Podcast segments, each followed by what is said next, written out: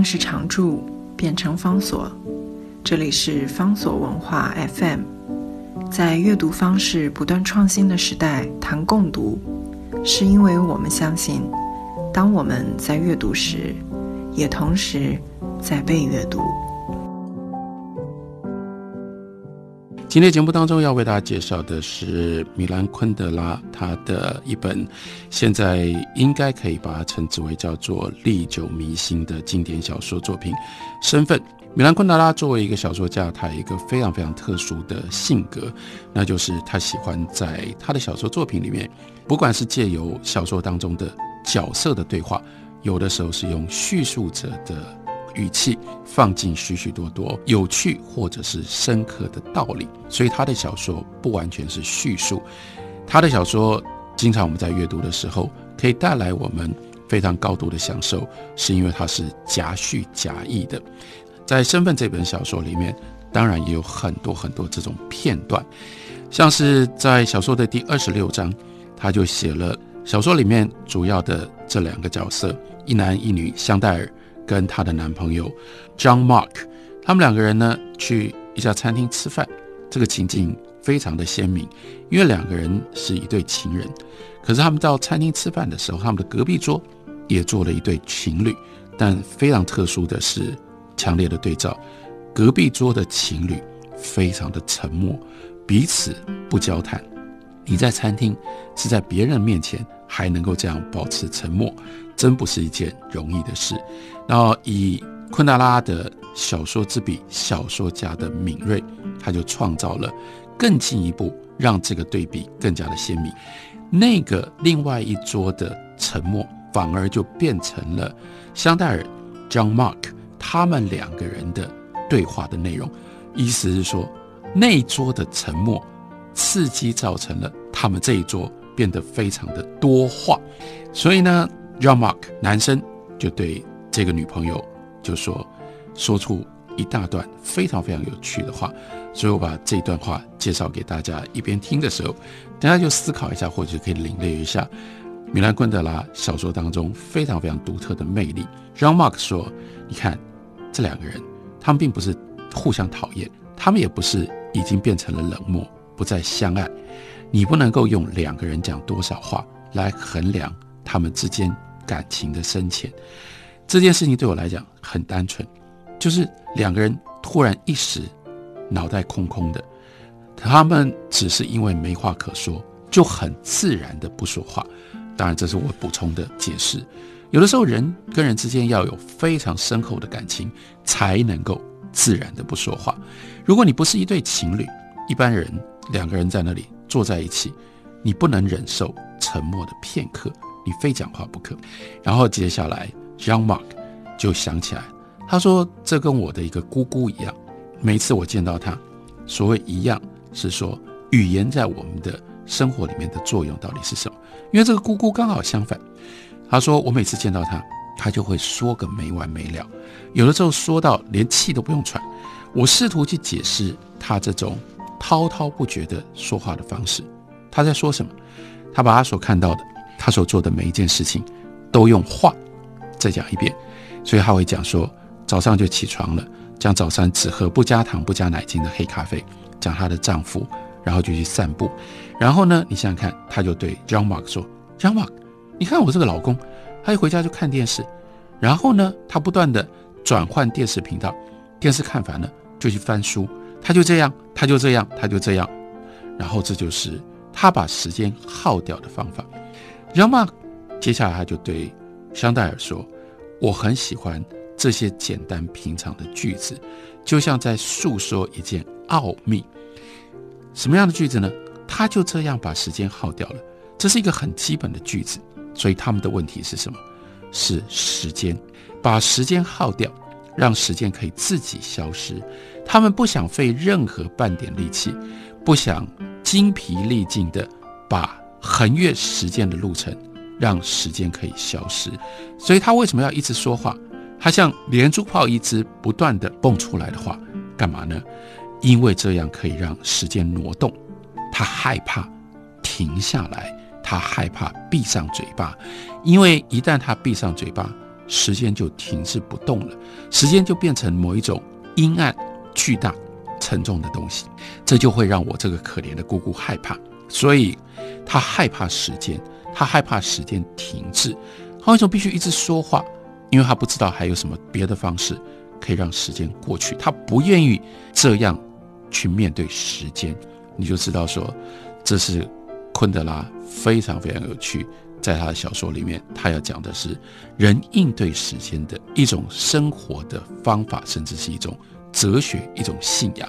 这个姑姑只要她一感觉到时间威胁她，她惊慌，她就会抓住一个人，就开始跟这个人讲话，去跟他说啊，他女儿担心拉肚子的小孩啊，让 Mark 拉肚子啊，拉肚子啊，他已经看过一个医生，那个医生你不认识。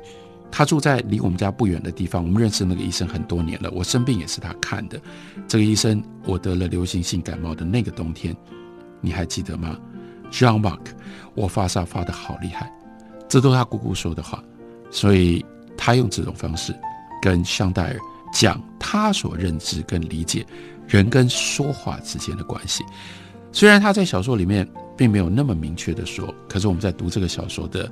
为什么他是杰出小说家？因为他带给我们另外一个体会。这是从哪里开始的？从两个情人之间的沉默开始的。所以他用他姑姑做例子，是对称，是配称，对照。很多人我们不得不体会，我们也常常是用这种方式在应对时间的。我们之所以说话，因为我们希望让时间快一点过去。我们不知道怎么面对这一个大块状的时间，情人之间反而才能够沉默，因为情人两个人相处，让你没有那么害怕时间，你愿意跟这一个人共度这种时间不要这么快过去的一种情况。很多时候，因为这样，我们能够忍受沉默，或者是倒过来，沉默有这种作用，让我们错觉。好像我们可以把时间留住，时间可以不要这么快的进入到流动的状态底下。然后接下来，让马话还没说完，我刚刚讲了，对隔壁桌的沉默，反而引发了这一桌好多好多的话。他又开始想起了另外一个往事。他说：“我刚满十四岁的时候，我的祖父即将要过世，他在世的最后几天，他在嘴巴里发出一个。”完全我们无法不懂意识的那个声音，那个声音甚至不像呻吟，因为你没有觉得他的表情啊各方，你不觉得他在痛，也不像是他因为要发一个字，但是发不出来，所以停留变成了那个音，都不是，因为他也没有丧失语言的能力，很单纯的，那只是因为他没有话要说了，没有什么要跟人沟通了，也没有任何具体的讯息，他甚至没有要找。谁来跟他说话？到了生命的尾声，他对任何人都不感到兴趣，所以他用这个声音在陪伴着他度过那个光阴、那个时光。他自己一个人伴随着他所发出来的声音，单独的一个声音，一直不断的咿呀咿呀，只有他需要呼吸的时候，声音才会间断。让马说：“十四岁的我看着他，简直像是被催眠一样。”我永远忘不了这件事，正因为我那时候还小，我以为我懂得这其中的意义，那就是这样一种存在的方式，对应这样一种时间。这个时间在十四岁的 Young Mark 心里面叫做无聊，因为要度过到人生最后，你已经不能做任何的事情，你甚至没办法起床。对人生走到这里。你也知道，它就是终点，它就是尾声，所以你也不想再跟任何人讲任何的话，所以就是一种终极的无聊。所以他认为，临终之前，他的祖父用这种不断的咿啊的声音来表达他的无聊。如果没有这些咿啊，时间会压垮他。我的祖父只剩下这最后的武器来跟时间对抗。于是这个时候，香戴尔就回应了一句话，他说。你的意思是，他快要死了，所以他觉得无聊乏味。是的，但是提到了无聊，于是回头，Jean Marc 又有更多，其实是米兰昆德拉又有更多对于无聊的文章要做。他说，无聊的数量，如果今天我们可以把无聊量化的话，这我们大家在心里面都可以想一下，你生活当中有多少无聊？你能不能把无聊量化？更重要的是，你能不能去比较？他要去比较的是说，现在的无聊一定比从前的无聊要来得多。他的理由是，因为以前的人工作，至少对大部分的行业，你没有办法不把热情灌注在工作上。一个农夫必须要爱他的土地，就像他的祖父一样。这个祖父呢，他的另外像他的祖父一样，他的祖父是一个木匠。木匠在工作的时候，他把自己当做是一个制造美丽桌子的一个魔术师，所有这些木头。在他的手里面弄一弄，就变成了一张美丽的桌子。所以这里面有一种热情。鞋匠他熟悉所有村子里面来找他做鞋子的人的脚，森林管理员啦、园丁啦，甚至连军人都是带着热情杀人的。所以对他们来说，没有所谓生活意义的这种问题的存在。很自然的，他们跟他自己全人的在作坊里面工作，在田里面下田。每个职业都创造出他特有的精神面貌，他特有的生存方式。一个医生，他的想法跟农夫不一样；一个军人，他的外表就跟一个老师不一样。但是今天不是这样，今天这些对我们来讲没有生命本质的意义，这都只是角色，都只是工作。你在街上，你分辨不出来谁是医生，谁是老师，谁是农夫，大家变得很像。因为我们对于工作都是冷漠的，因为我们对工作都是冷漠，而且我们迷恋于这样的冷漠，这是我们唯一的集体的迷恋。就是在这么短的一段小说当中，米兰昆德拉做了好多的议论，这些议论有的时候比小说的情节所要表达，甚至小说角色的情感，其实更刺激我们，让我们感觉到炫惑。